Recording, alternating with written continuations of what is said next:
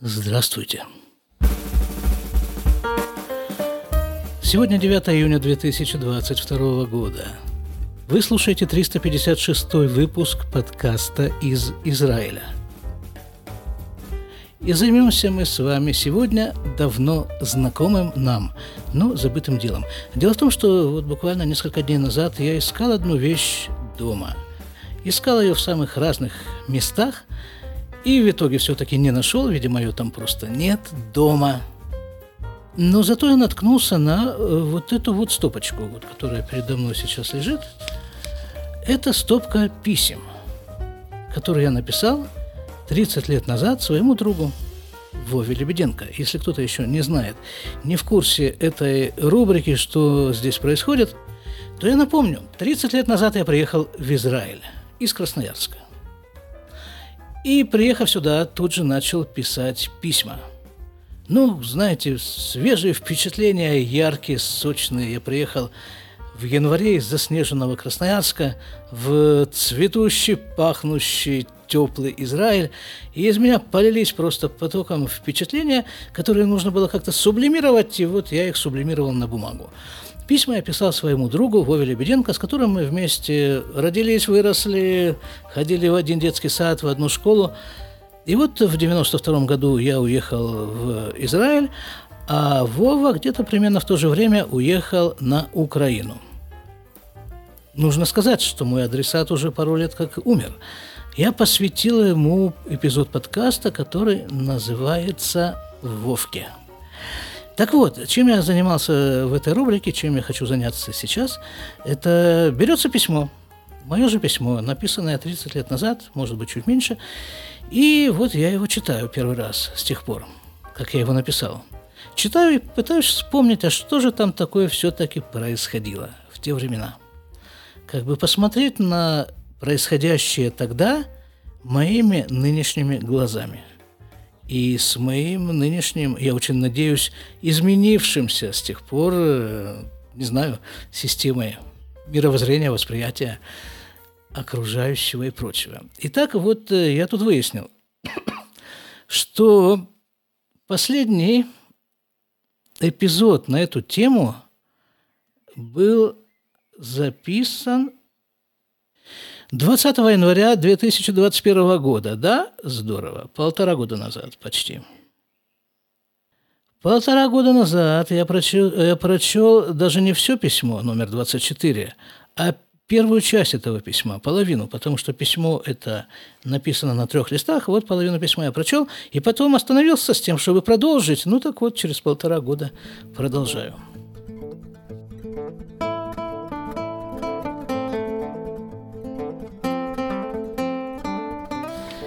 Итак, письмо написано и отправлено в Запорожье. Да, да, на конверте адрес Запорожье. Написано, ну вот это вот э, э, вторая половина письма написана 22 февраля 94 года. Читаю. Сейчас пришел из кино. Очень любопытно, что значит пришел из кино. Я что, в кино ходил? Не, я, да, ходил в кино, я помню.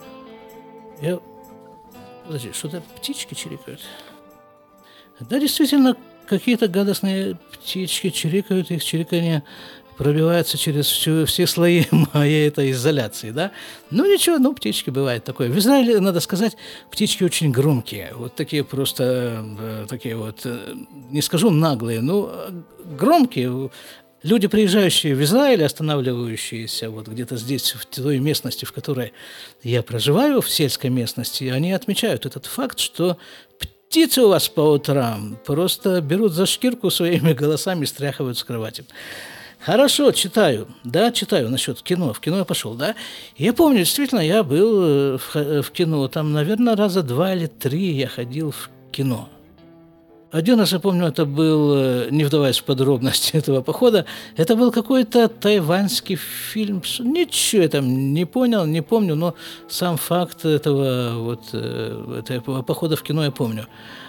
И еще куда-то я ходил на какие-то фильмы, даже, наверное, на русском языке, но э, Не помню ничего. Помню, помню, что в кино был. Но последний раз я был в кино, я даже не представляю, когда. Ну, лет, наверное, не знаю, 22, 3, 4, 5. Ну, что-то вот, вот так примерно, да. Вот порядка где-то 23, 4, 5 лет последних я в кино не ходил. И в кино не ходил, и телевизора у нас нет, слава богу. И, ну, хорошо, давайте будем ближе к тексту письма. Сейчас пришел из кино. Есть в Иерусалиме такое заведение с длинным названием – Культурный центр евреев-выходцев из стран СНГ. Нет уже в Иерусалиме такого, э, такого учреждения. Да, оно там как-то прикрылось. Теперь, по-моему, на месте этого бывшего культурного центра филиал одной из иерусалимских больниц. Ну, а тогда, вот тогда это было актуально, понимаешь? Вот, вот так, такое занятное явление. Вот тогда было актуально, да, ну понятно, потому что тьма народу приехала в те годы из России, и как-то им, естественно, хотелось некоего времяпрепровождения по возможности в знакомой, по крайней мере, в понятной с языковой точки зрения среде. И вот открывались такие центры, вот такой культурный центр да, выходцев – из стран СНГ был, э, да, там вот э, такой был ресторанчик, кино демонстрировались, но в основном народ ходил туда, чтобы как, как бы потусоваться. И тусовщик-то из меня слабенький. Ну вот, судя по письму, кино я там смотрел. Да, так вот, этот самый центр для выходцев из э, стран СНГ, при нем кинозал, в котором показывают всякие нерусские фильмы. А при чем тут эти? То, ладно, хорошо нерусские фильмы с переводом и завезенные русские без перевода. Хотя их бы тоже не мешало, если не переводить, то хотя бы как-то пояснять по ходу просмотра. О, круто. Это, да, 24 22 э, февраля 94 года. Это два года с небольшим после того, как я приехал в Израиль, даже почти ровно два года, а я как-то уже перестал понимать э, вот это вот э, то, о чем говорится и показывается в русских фильмах.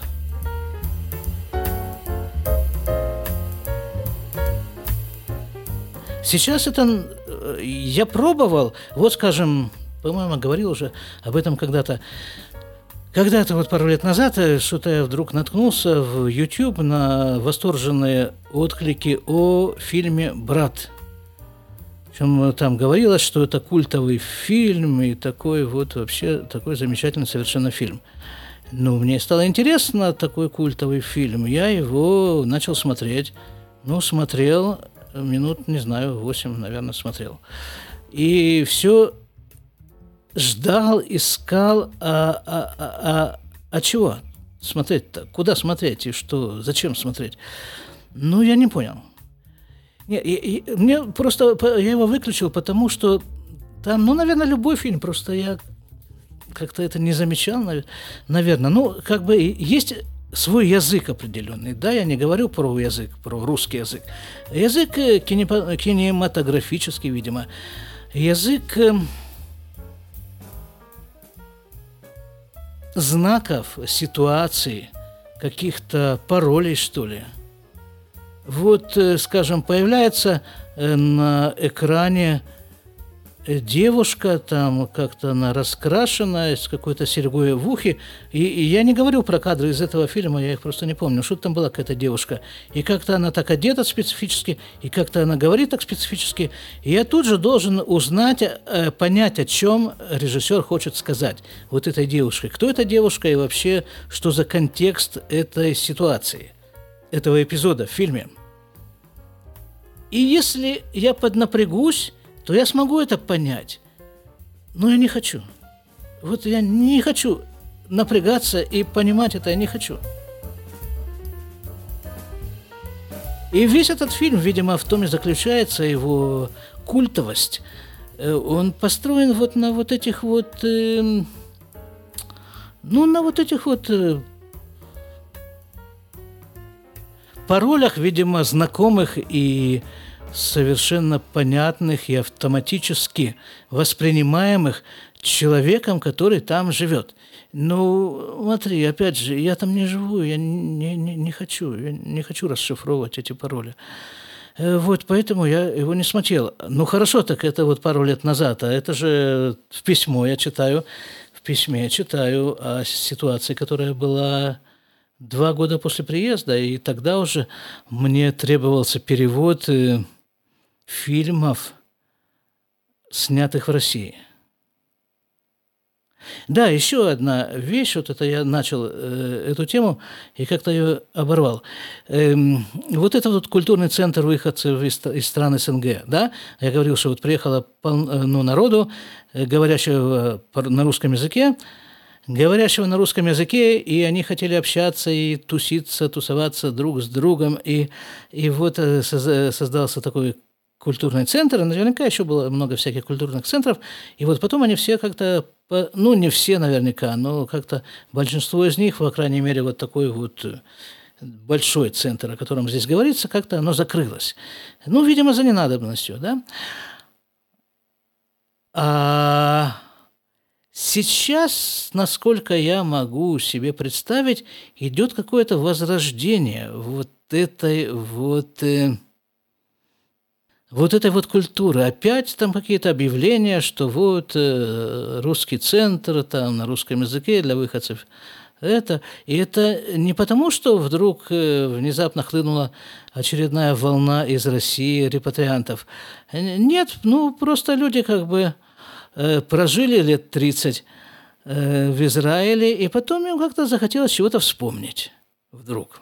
И они опять, опять начали, пошли туда же, наверное, в те же клубы и начали их как-то там организовывать. Мне тоже, кстати, было бы любопытно туда сходить. Наверное, я это как-нибудь и сделаю на досуге. Правда, нужно еще найти этот досуг. Так, хорошо. Читаю. Я в этом кинозале был первый раз, а картин советских не видел уже полгода. Полгода. Хм. О, Два года как приехал, полгода из них не видел советских картин. Э, и больше не буду, пишу я. Такая чушь. Причем это было подано как одно из выдающихся достижений кинематографа. Бурда называлась «Любовь». Режиссер В. Тодоровский. Не представляю себе, что это такое за фильм «Любовь». Так, дальше продолжаю. Так, так. На следующую страничку. Э, вообще, смертельно надоело быть новым репатриант. Ого, ого. Два года, э, два года человек приехал.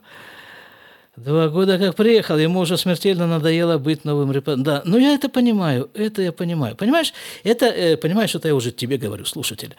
Понимаешь, в чем дело? Вот это, наверное, я подозреваю, что я этот смысл вкладывал э, в эти строчки. Новый репатриант, да, это, ну вот, э, как я это себе вижу. Во всяком случае, в те времена, 30 лет назад это так было. Вот толпа народу приехала из России в Израиль и начали расселяться по Израилю.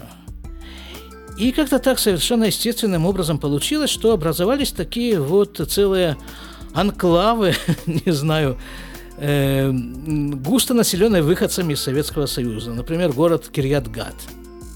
Или даже вот в Иерусалиме.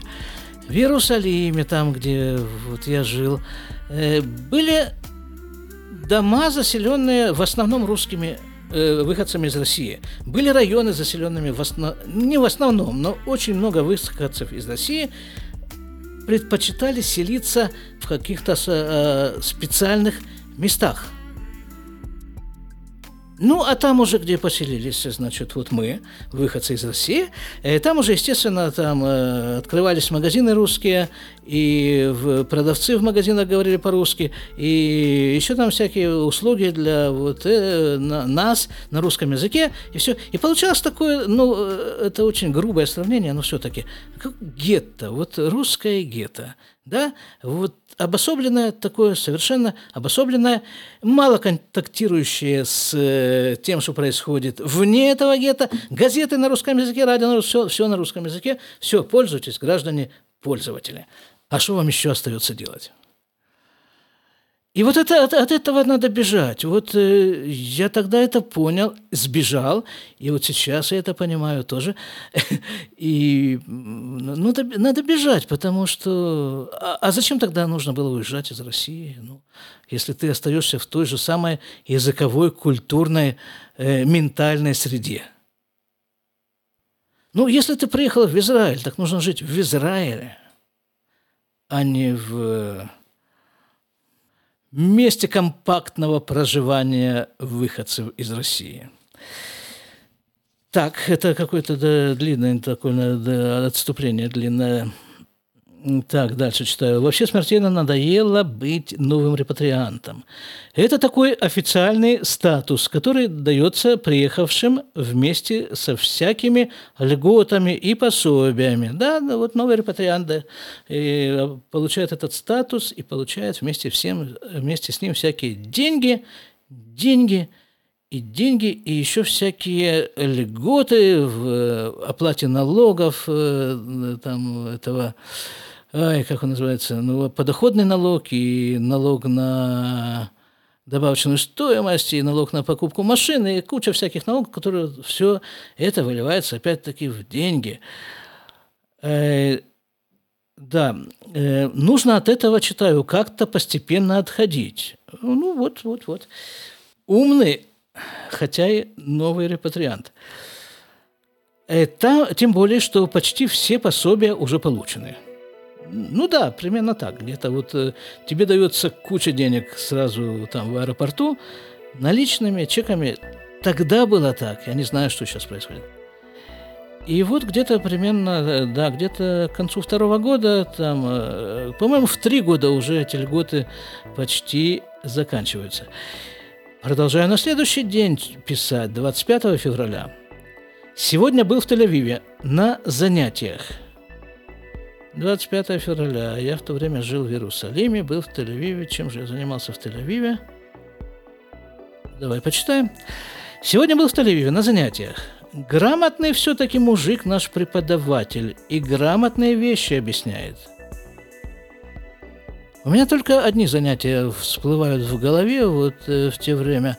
Это я проходил очередные курсы иглоукалывания. И действительно там был хороший мужик э, грамотные вещи объясняет, только вот вещей слишком много, а времени как раз наоборот. После занятий зашли с двумя соучениками в одну фирму, занимающуюся изготовлением некоторых терапевтических лазерных приборов, а в основном продаже физиотерапевтической аппаратуры. Один из этих соучеников получил от э, приятеля и Сталина – а, да-да, да-да, это я помню. Это вот как раз эти курсы иглоукалывания. И там, э, ну, понятно, вокруг этих курсов э, всегда крутятся какие-то фирмы, которые продают соответствующее оборудование. А приятель, вот один, с которым я познакомился там на курсах, по-моему, он был невропатолог и в России, и в Израиле он тоже был невропатолог, и он, по-моему, работал в тюрьме врачом. Если я не буду ничего. Так вот, мы, видимо, о нем идет речь. Он, от приятелей Сталина он получил, он тоже занимался изготовлением лазеров. Технические характеристики его прибора и предлож, предложение купить его за 3000, 3700 долларов. Мы пришли туда по своим делам, а он э, посоветоваться. Так вот, что значит бизнесмен в скобках фермач – что это за скобки за такие? Что за пояснения? Не очень понятно. Бизнесмен, фирмач. Нам, относительно несведущим людям, буквально на пальцах объяснил ситуацию на рынке, а это он же, видимо, этот мой приятель, объяснил ситуацию на рынке, разложил, следующая страница, разложил эти технические характеристики и объяснил, что такой аппарат можно покупать максимум за тысячу долларов. Что аналогичные немецкие, французские аппараты, не говоря уже о израильских, выпускаемых этой фирмой, стоят существенно дешевле. А то приспособление, за которую таллинский приятель берет дополнительную плату – в современной медицине вообще не применяется. Я понимаю, что это скучно слушать, мне тоже немножко скучновато читать, но что я могу сделать, если написано из текста? Понятно, не выкинешь ничего. То есть, видимо, да, ну, у меня в вообще куча была всяких идей, и некоторые, некоторые из них я пробовал реализовывать. Ну, как-то довольно мало что получилось.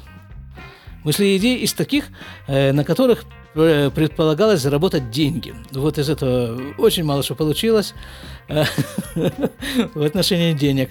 Вот и, может быть, вот это единственное, не, не единственное, конечно, но вот, вот эта идея с подкастингом, когда-то тоже были такие идеи на этом заработать, но они быстро выветрились.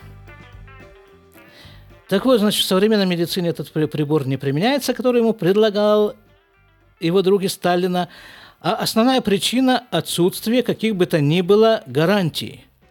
Допустим, средний израильтянин после сеанса, проведенного ему с использованием лазера, вышел от врача и, не дай бог, поскользнулся и упал. И не про нас будет сказано, подвернул таки ногу. Ты смотри, как я уже это израильскими терминами-то Бутову. Не дай бог поскользнулся, упал, и не про нас будь сказано, подвернул таки ногу. Ай, какая завораживающая история. Вышел, э, да, после сеанса трах. Первая мысль, возникающая у среднего израильтянина при получении какого бы то ни было ущерба, а что я с этого могу иметь? О, это точно, это я точно подметил, да. Я сам вот, э, что, собственно, и доказывать, что я, видимо, уже стал настоящим израильтянином. Тут не, не так давно ударил очень сильно ногу в автобусе и тут же забережила мысль, а страховочку? Ну, как-то было лень, честно говоря, лень этим заниматься. Пока, по крайней мере. Дальше. Э, возникает мысль у среднего статистического этого жителя Израиля, что я могу с этого иметь? Вопрос, с кого? Вопрос, и сколько? Вопрос. И он, этот самый среднестатистический израильтянин, первым делом, прихрамывая, бежит в суд, чтобы подать заявление на врача. Ну, нет, тут я, конечно, не прав. Он бежит не в суд, он бежит к адвокату и платит ему какие-то бешеные деньги, а адвокат уже занимается этим всем дальше. Ну, я, видимо, всего этого не знал в те времена, слава богу, не знал, и поэтому, значит, он бежит, я пишу в суд, чтобы подать заявление на врача, который своими лазерными действиями нарушил ему координацию движений. Врач по получении повестки из суда первым делом бежит к продавцу – а у того на этот случай, на этот случай уже последняя страничка пошла, я думаю, уже готовы все бумаги. Параметры данного прибора, защищенного соответствующими сертификатами фирмы-изготовителя – Разрешение Минздрава на использование данной... Ну да, тут все, тут все ни к чему не прикопаешь, не подкопаешься, ни подо что. Э, значит, вот э, разрешение фирмы Минздрава на использование данной модели лазера в лечебных целях и подтверждающих, что никакого влияния ни на какую координацию каких-либо движений этот прибор не оказывает. И далее этот несчастный пострадавший израильтянин имеет все дела не с врачом, а с фирмой. Если же прибор выпущен в Таллине, Луганске, почему это как раз Луганск я вспомнил? Не знаю. В Таллине, в Луганске, Ростове странный набор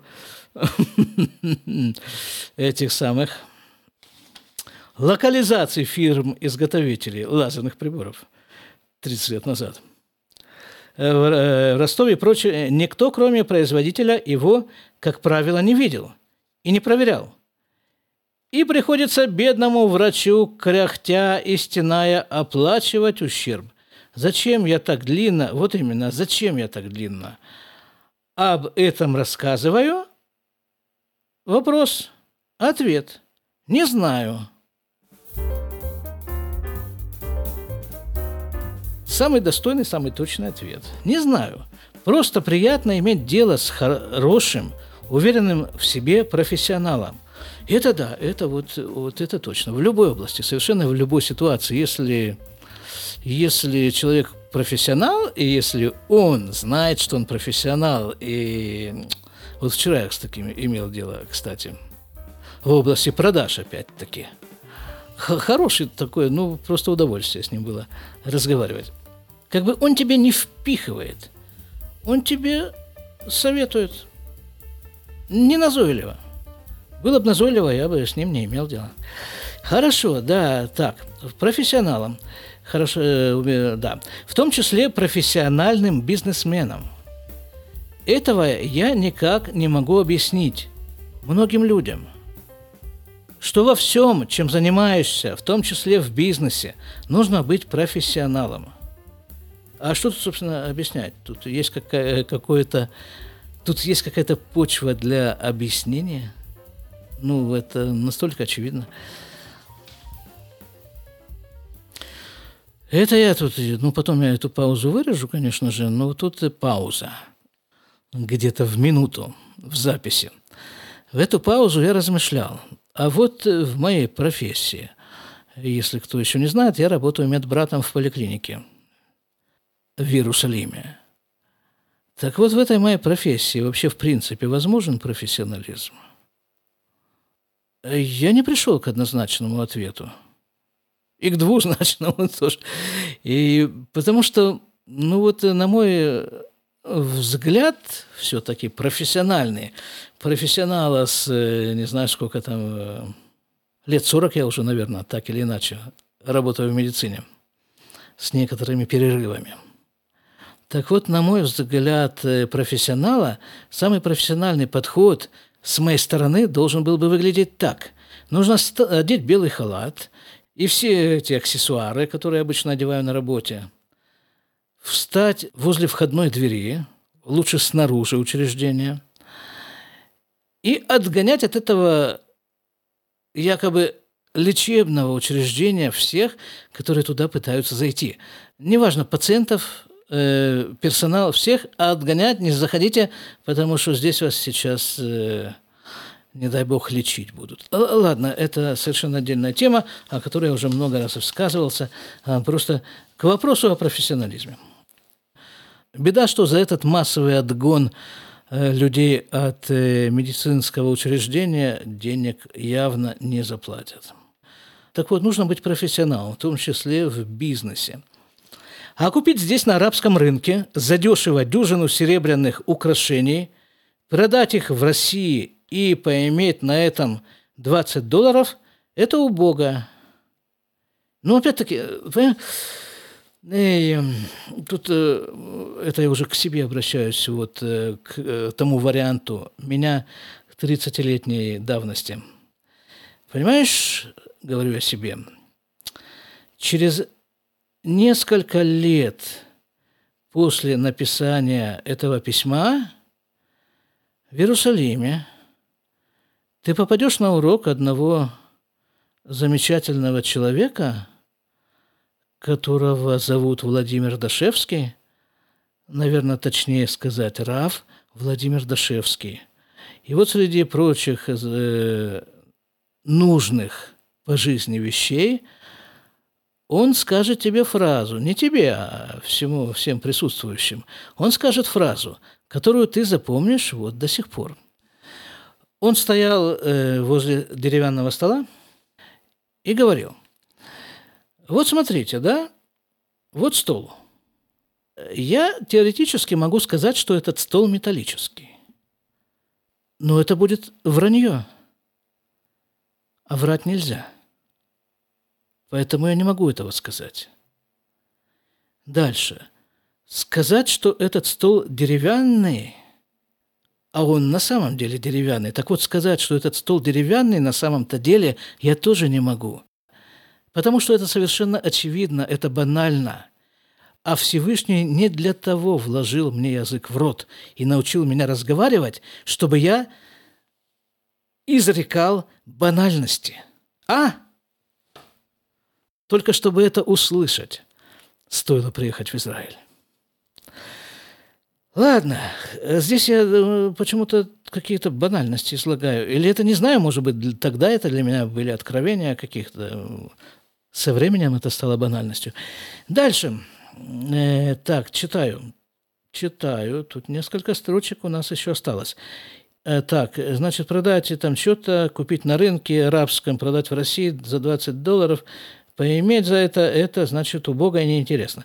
Хорошо. А твоим знакомым, это, видимо, я отвечаю что-то на его письмо, которое получил от него. А твоим знакомым, едущим в Израиль, можешь давать мои координаты без проблем.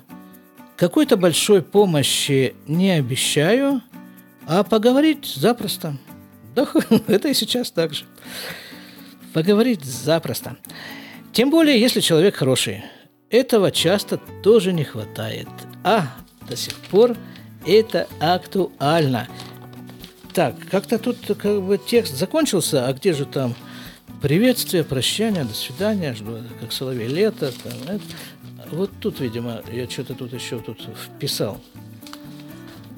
А да, вот это вот, скорее всего, тут еще на таком кусочке, отдель, э, кусочке этого письма э, э, по скриптум Удобнее давать мой телефон, тут номер телефона, о, номер телефона еще шестизначный тогда был, да, сейчас он уже семизначный в Израиле. Вот это мой телефон домашний. Все, прощаюсь. Привет Наташе. Наташа – это его жена. Спасибо за кота та в письме, не знаю, что за код. Привет родителям, чтобы все были здоровы. Пока. Ну вот этого, ребята, я и нам с вами всем пожелаю. Чтобы мы все были здоровы. Пока.